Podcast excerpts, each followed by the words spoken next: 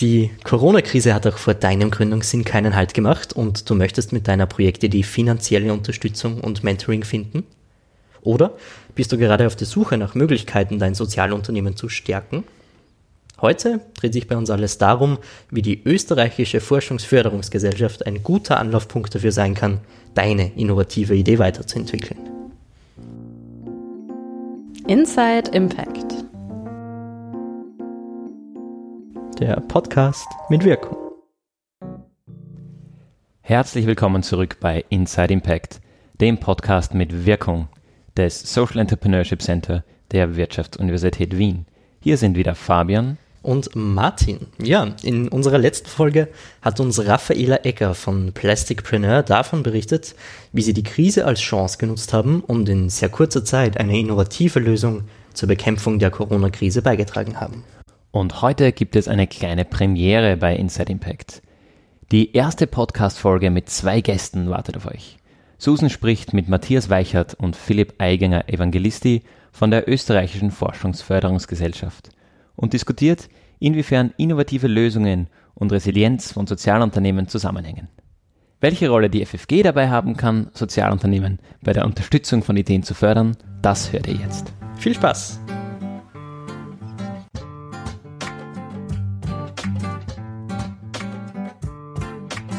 Hallo, ich bin hier heute mit Philipp und Matthias von der FFG, der österreichischen Forschungsförderungsgesellschaft. Was macht eigentlich die FFG und was macht ihr bei der FFG? Wir fördern äh, Forschung, Entwicklung und Innovation auf verschiedene Art und Weise.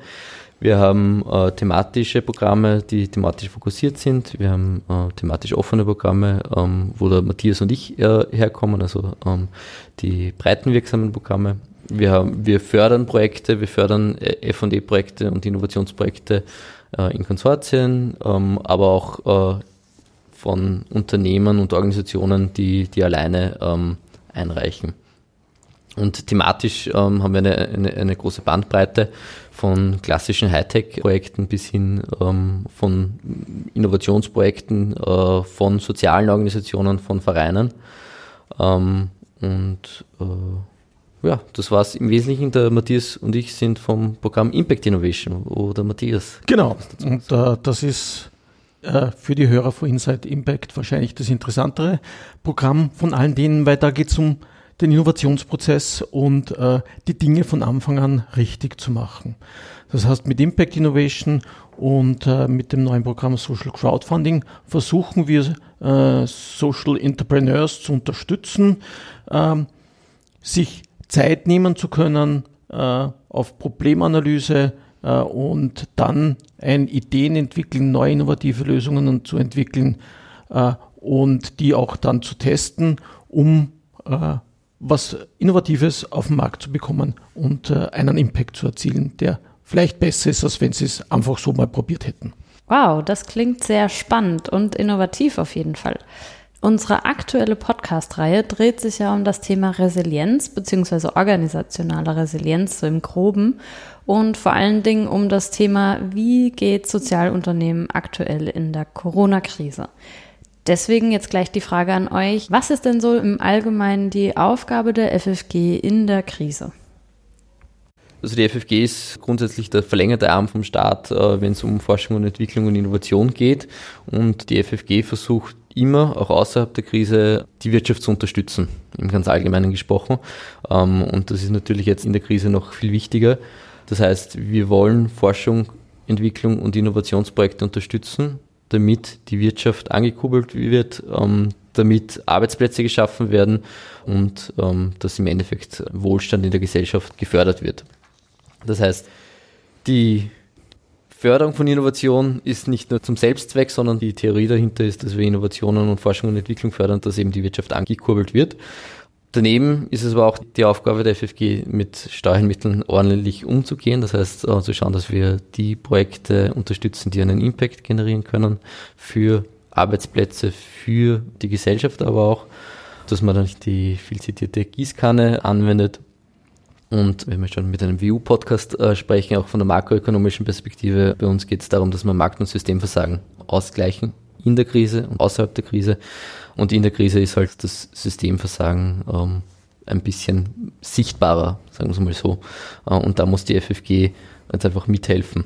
Das heißt, in der Krise wird wahrscheinlich auch die Aufgabe sein, der FFG Mittel vom Konjunkturpaket zu verwalten, das angekündigt wurde. Und da werden wir die Mittel eben so verwalten und uh, unter die Unternehmen und Organisationen bringen, dass die Wirtschaft angekurbelt wird.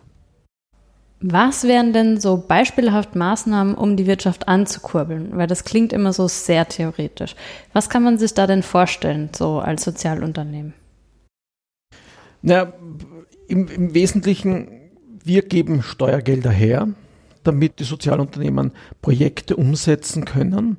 Und durch das Fördergeld können sie sich intensiver damit auseinandersetzen, die Problemanalyse bei Impact Innovation zum Beispiel besser machen, den Innovationsprozess verfolgen äh, und damit danach eine Lösung zu haben, die besser auf den Markt passt und die dann erfolgreicher am Markt ist idealerweise am Markt skaliert, das Unternehmen wächst und schafft damit Arbeitsplätze. Das heißt, äh, wir wollen mit, mit den Förderungen Unternehmen unterstützen, besser zu werden und im Endeffekt damit mehr Arbeitsplätze zu erreichen, weil sie am Markt besser dastehen und äh, resilienter sind äh, und eben die besseren Lösungen anbieten können. Ja, das ist im Wesentlichen das unsere Aufgabe und in der Krise selbst nutzen das auch viele Unternehmen. Das heißt, wir merken schon, dass viel mehr Projekte zu uns kommen und äh, sowohl in Impact Innovation wie auch in den Basisprogrammen selbst, also in, in unserem Bottom-up-Förderprogramm. Und da ist schon auch die Hoffnung von uns, dass man sagt, okay, die Unternehmen kommen gestärkt aus der Krise. Das klingt jetzt wieder abgedroschen, aber nichtsdestotrotz nutzen viele einfach die Chance auch zu sagen, okay, jetzt ist momentan wenig zu tun, entwickeln wir was Neues. Und nach der Krise haben wir dann was Neues und können dann besser durchstarten. Kurze Zwischenfrage, weil wir jetzt eine Podcast-Folge mit einem Sozialunternehmen hatten, die gesagt haben, sie haben auch gedacht, sie hätten sehr wenig zu tun in der Krise, haben jetzt aber tatsächlich, wahrscheinlich zu euren Freuden, wirklich sehr aktiv reagiert und ihr Geschäftsmodell ein bisschen angepasst. Äh, also die Rede ist von Plasticpreneur und äh, haben gesagt, sie haben gar nicht so wenig zu tun. Würdet ihr also sagen, dass das bei anderen Sozialunternehmen ähnlich ist? Oder ist es eher wie erwartet, dass die Auftragslage schlecht und alles doch eher unsicher ist? Also an und für sich habe ich schon das Gefühl, dass äh, jetzt speziell bei der Zielgruppe for Impact Innovation, bei den sozialen Unternehmen, da mehr getan wird. Ja, es gibt auch einen Wegfall von Aufträgen. Nichtsdestotrotz agieren und arbeiten die Leute wesentlich mehr als vor der Krise. Ähm, ist jetzt ein bisschen ein Widerspruch. Ich glaube aber auch, dass sie durch das Umstellen ihres Businessplans, ihrer Ideen da äh, besser zurechtkommen, weil Sozialunternehmen oft agiler sind und äh, einfach mit dem Herzen auch. Waldburger Fröhlich hat in ihrem äh, Interview bei Impact erzählt, dass, dass die Leute viel mehr mit dem Herzen dranhängen an ihrem Projekt.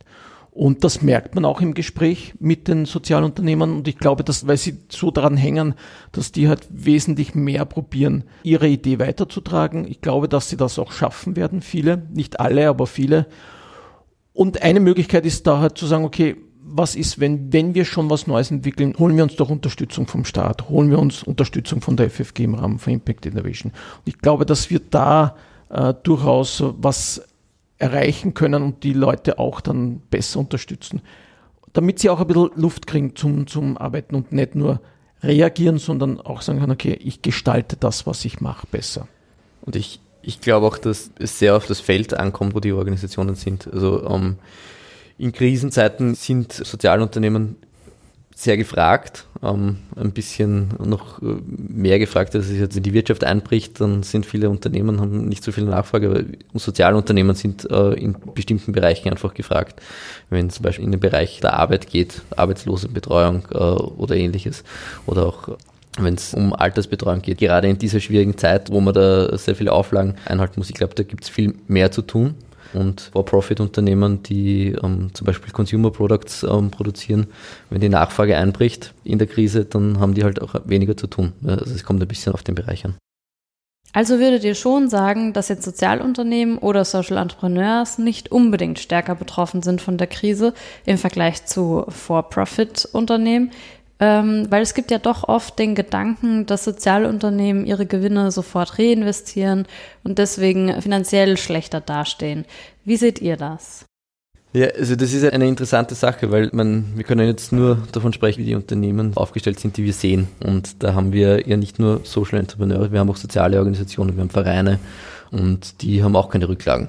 Ja, das ist auf der einen Seite äh, keine Rücklagen, aber auf der anderen Seite sehen wir halt auch im Vergleich zu For-Profit sind die Unternehmen auch nicht verschuldet von Beginn weg. Und das, was wir einfach sehen, die Unternehmen, die einen hohen Verschuldungsgrad aufweisen, ähm, die haben durch die Krise halt keine Chance gehabt und die haben halt wirklich, wirklich Probleme bekommen.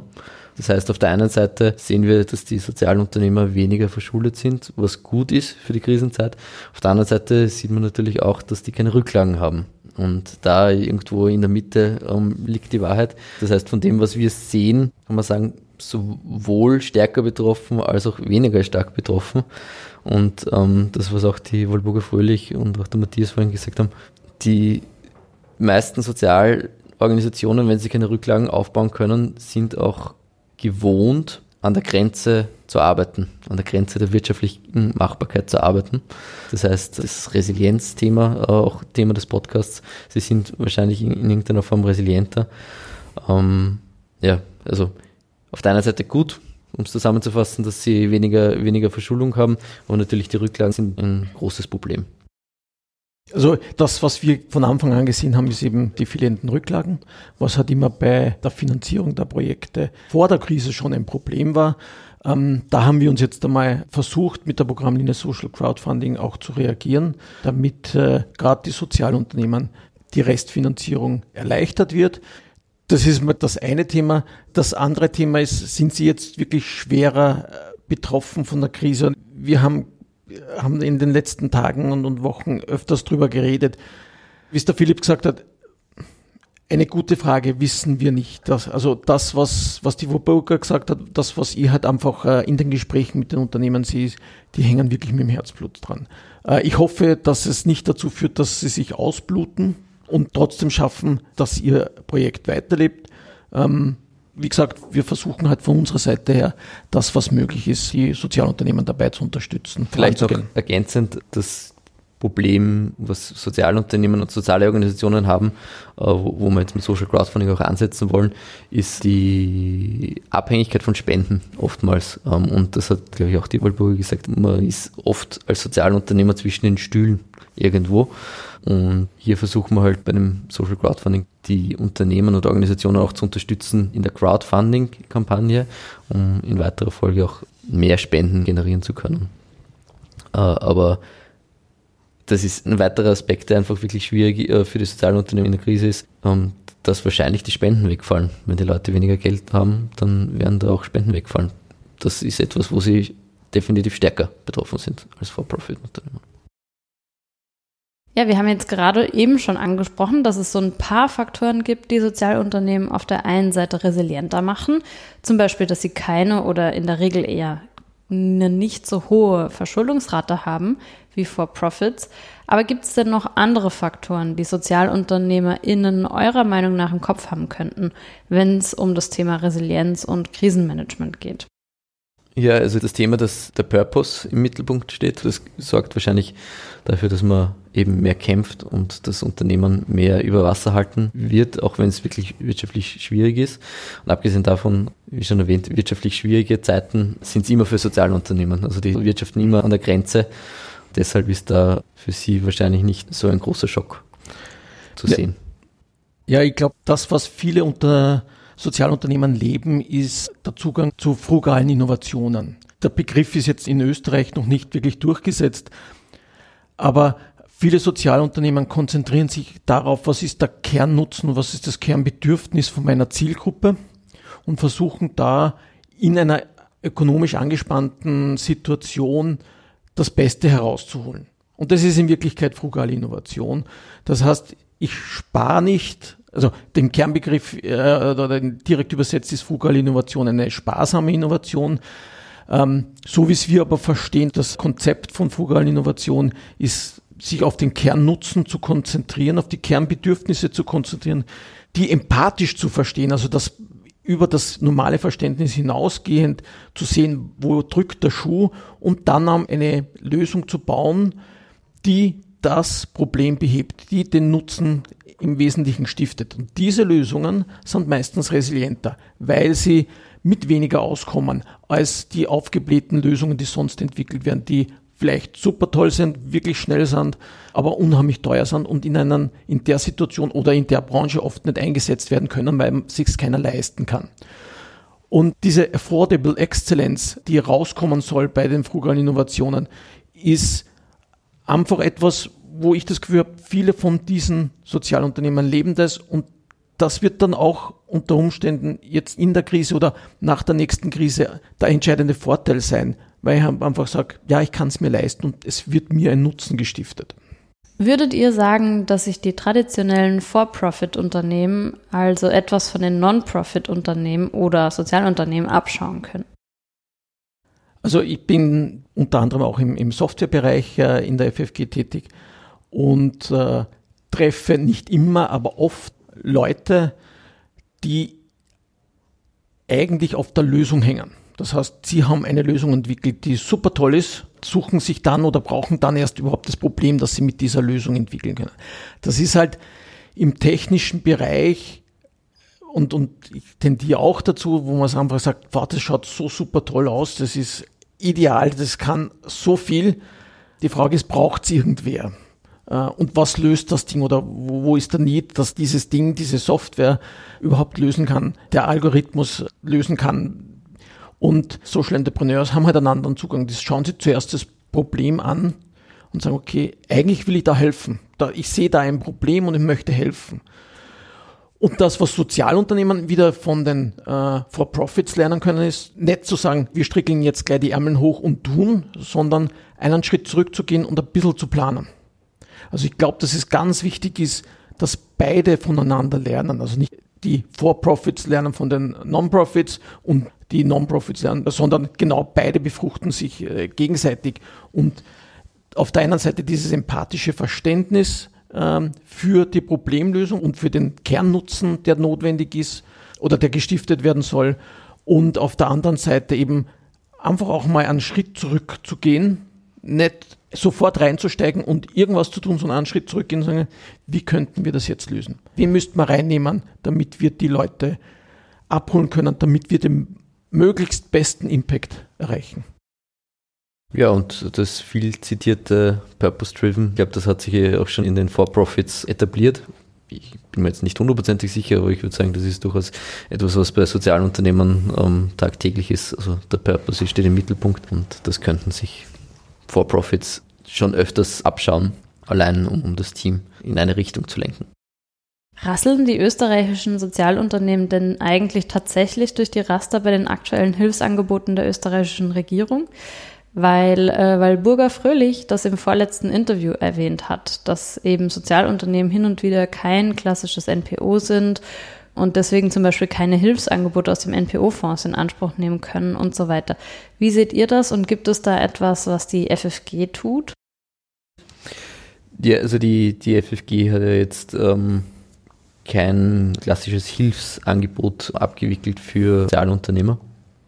Man muss da wahrscheinlich auch da unterscheiden zwischen den Social Entrepreneuren, die wirtschaftlich organisiert sind und eben purpose-driven sind. Ich glaube, die Waldburger Folie hat speziell die angesprochen, dass die durch den Raster fallen. Das kann ich mir durchaus vorstellen. Ich bin kein Experte darin. Was wir versuchen zu machen, ein bisschen vor der Krise, dass soziale Unternehmen und soziale Organisationen nicht durch den Raster fallen. Was jetzt nicht eben mit der Krise zu tun hat, ist, dass wir soziale Organisationen breiter unterstützen, als das normalerweise der Fall ist. Das heißt, wir unterstützen auch Vereine, wir unterstützen gemeinnützige Organisationen auch mit unserem Förderprogramm Impact Innovation und haben hier und jetzt in der Unternehmens-F&E-Förderung die Lücken ein bisschen geschlossen, also weil da viele einfach durch den Raster gefallen sind. Das ist das, was wir versuchen. Wir haben jetzt keine Hilfsmaßnahmen, die wir abwickeln. Aber ich glaube, das Thema, wie soziale Organisationen bezüglich Rechtsform organisiert sind, ich glaube, das ist ein langwieriges, gibt es viele Diskussionen dazu, gibt es viele Diskussionen von Menschen, die sich wesentlich besser mit diesen Rechtsformen auskennen, als wir das tun. Das ist ein schwieriges, irgendwie sollte man dann irgendwann mal zu einer Lösung kommen. Es wird sehr viel diskutiert. Wir sind dann nicht die Experten dazu, aber ich bin mir sicher, dass da viele durch den Raster fallen. Ja, also ich glaube, dass die eine Diskussion ist, dass der Staat da äh, mehr tun kann und diese Twitter-Position von Social Entrepreneurs besser unterstützen kann. Dazu muss man es auf der einen Seite sichtbarer machen. Das ist sicher auch etwas, wo wir versuchen, soweit es für uns möglich ist, äh, da tätig zu werden. Auf der anderen Seite in Impact Innovation haben wir einfach gesagt, es darf jeder kommen, es dürfen Einzelpersonen können, es dürfen Vereine kommen. Also so ein breites Feld an Organisationen, die wir unterstützen können, gibt es sonst in der FFG so nicht. Und mir ist jetzt auch keine andere Förderschiene bekannt, die da so breit aufgestellt ist, was das betrifft. Also da sind wir schon sehr weit und da geht es uns eigentlich ums Projekt und um den potenziellen Impact im Projekt. Genau, und eine letzte Lücke planen wir zu schließen. Das ist so ein bisschen eine Ankündigung für den Herbst. Für soziale Unternehmen, die als Vereine organisiert sind, ist es oftmals so, dass wir die als Großunternehmen einstufen müssen, weil die finanziert sind von größeren Organisationen im Hintergrund. Und hier versuchen wir die Lücke im Herbst zu schließen und wollen auch größere soziale Organisationen unterstützen. Da geht es sehr viel um eben Vereine mit wenigen Personen, bis zu 10, 20 Personen, die wir aber aufgrund der rechtlichen Rahmenbedingungen als Großunternehmen einstufen müssen. Die konnten wir bis jetzt nicht unterstützen. Wir sind zuversichtlich, dass wir das im Herbst schaffen, dass wir diese Lücke schließen können. Ja, ich glaube, ich darf das jetzt einfach nochmal reißerisch zusammenfassen. Ähm, und unsere Förderschienen, die wir halt anbieten können, wo wir unabhängig von der Organisationsform Leute mit guten Ideen und die an Impact erreichen, unterstützen können. Das ist Impact Innovation. Bei sozialen Projekten hätten wir die Unterstützung für Social Crowdfunding, wo wir sie unterstützen bei einer Crowdfunding-Kampagne, um die Restfinanzierung besser darstellen zu können. Und wir haben jetzt gerade gemeinsam mit der österreichischen Entwicklungsagentur Frugal Innovation gestartet oder sind das gerade am Starten, wo es darum geht, Ideen zu entwickeln für Entwicklungsländer, um eben genau das äh, zu erreichen, dass ich mehr machen kann mit weniger Ressourcen und besser die Sustainable Development Goals erreiche oder einen Beitrag dazu liefere und das noch dazu in den Entwicklungsländern, das heißt in Impact Innovation werden die Ideen entwickelt und bei der Entwicklungsagenturen werden dann diese Ideen umgesetzt. Das ist dann erstmalig ein FFG Entwicklungsagentur übergreifende Förderschiene, wo wir auch uns untereinander abstimmen, um möglichst einen hohen Impact in der Förderlandschaft zu erreichen. Kurze Nachfrage nochmal aus der Perspektive von einem Sozialunternehmen. Was brauche ich denn, um mit euch als FFG in Kontakt treten zu können? Also reicht es, wenn ich selbst das Gefühl habe, ich bin ein Sozialunternehmen? Äh, weil ich könnte ja zum Beispiel auch als Verein organisiert sein. Was muss ich denn sonst noch alles aufweisen können? Nix, sage ich jetzt einmal es, ist, es ist ein bisschen überspitzt formuliert, aber. Genau, also, was, es, was es braucht, also wir, wir, wir können. Ähm, wir können Personen mit Gründungsabsicht unterstützen. Die können auch einen Fördervertrag annehmen. Das ist auch durchaus eine ungewöhnliche Sache. Das heißt nicht nur einreichen, sondern Privatpersonen können auch den Fördervertrag annehmen, weil man bei Impact Innovation recht früh dran ist. Eine klassische äh, Organisationsform hat wie GmbH, OG, KG ist eine, ist eine Einreichung sowieso relativ problemlos.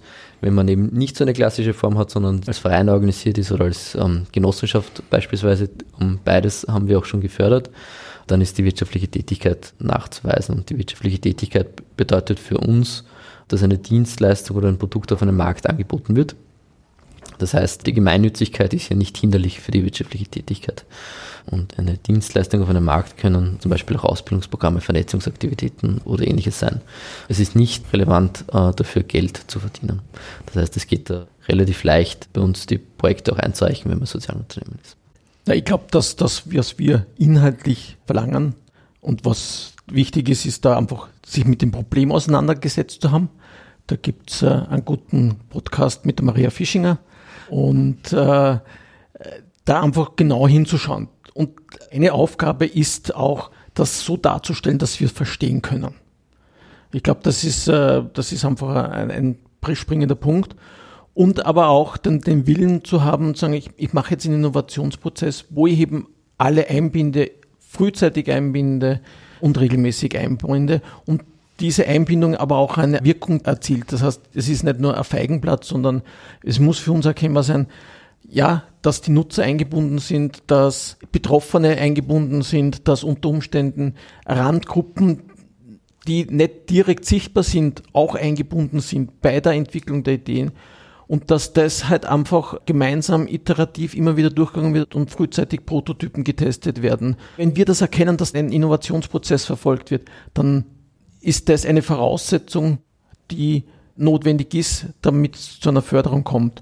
Und ich glaube, das sind so die wichtigen Punkte. Es muss einen gewissen Neuheitsgehalt haben, was auch noch meistens aufgrund des Problems eh schon äh, gegeben ist, weil die bestehenden Lösungen zu kurz greifen. Es muss für uns erkennbar sein, was das Problem ist und es muss erkennbar sein für uns, wie der Innovationsprozess durchlaufen wird und dass der wirklich verankert ist und nicht nur aus Passwords besteht. Und dann natürlich müssen wir daran glauben können, dass das Team das ähm, mit finanziellen Ressourcen und Koordination umsetzt. Wie kann man mit uns in Kontakt treten, war vielleicht auch noch eine Frage. Einerseits äh, einfach äh, eine E-Mail schreiben, wenn es um eine kurze Frage geht. Ansonsten die Einreichung funktioniert bei uns äh, über ein elektronisches System. Das ist relativ easy machbar, aber einfach eine E-Mail schreiben, wenn es Detailfragen gibt. Ja, und wir sind halt immer wieder in den Bundesländern draußen und versuchen auch in Kontakt zu kommen. Einfach offen sein, sich ein bisschen zu vernetzen. Es gibt genügend Organisationen wie die SENA, die die Leute mit Informationen versorgen. Ich glaube, dann wären wir am Ende unserer Podcast-Folge. Danke an euch, dass ich da sein durfte. Danke, dass du hergekommen bist. Ja, vielen herzlichen Dank euch für dieses Gespräch. Es ist ja sehr interessant, auch einmal die Sicht von FördergeberInnen auf die Resilienz von Unternehmen bzw. Sozialunternehmen zu hören und welche Faktoren für sie dabei von besonderer Bedeutung sind. Ja, für mich war auch interessant zu hören, dass die Einblicke, die wir in der Folge mit Walburga Fröhlich erhalten haben, auch von der FFG wahrgenommen werden. Für Philipp und Matthias haben Sozialunternehmen einen sehr starken Fokus auf ihren Purpose und dadurch sehr viel Wille und Leidenschaft hinter dem Projekt, was ihre Resilienz umso mehr unterstreicht. Und die beiden haben auch erwähnt, dass die FFG offen ist für alle Projekte, die einen Impact erreichen möchten und ihnen dabei wichtig ist, die Projektteams bzw. die Menschen dabei zu unterstützen, eine innovative Lösung so ready für den Markt zu machen, dass sie auch eine Krise überstehen kann. In unserer nächsten Folge sprechen wir mit Hanna Lux von dem Generationencafé Vollpension. Dies ist ebenfalls eine Premiere, da es für Hanna eben nicht die Premiere bei Inside Impact ist. Sie ist zum zweiten Mal als Gästin in unserem Podcast dabei und wird über die turbulenten letzten Monate und das agile und proaktive Reagieren ihres Teams auf die Corona-Krise berichten. Hallo, ich bin die Hanna Lux. Ich bin Mitgründerin und Geschäftsführerin ähm, vom Social Business Vollpension in Wien. Und wir reden über unser aller Lieblingsthema Corona und die Auswirkungen von Corona auf äh, Social Businesses und im Speziellen jetzt eben auf unsere Organisation, die Vollpension in den letzten Monaten. Und wir werden auch über Resilienz von Organisationen sprechen und ähm, ja, ich hoffe, euch da meine Gedanken zu diesem Thema irgendwie gut rüberbringen zu können. Wir freuen uns schon sehr auf spannende Einblicke aus dem Alltag eines Sozialunternehmens, das durch Corona komplett umdenken und sich neu organisieren musste. Bis dahin dürft ihr uns eure Erfahrungen während Corona gern über insideimpact.wu.ac.at oder unseren Instagram-Account insideimpact-wissen lassen. Bis dahin bleibt gesund. Macht es gut, bis bald.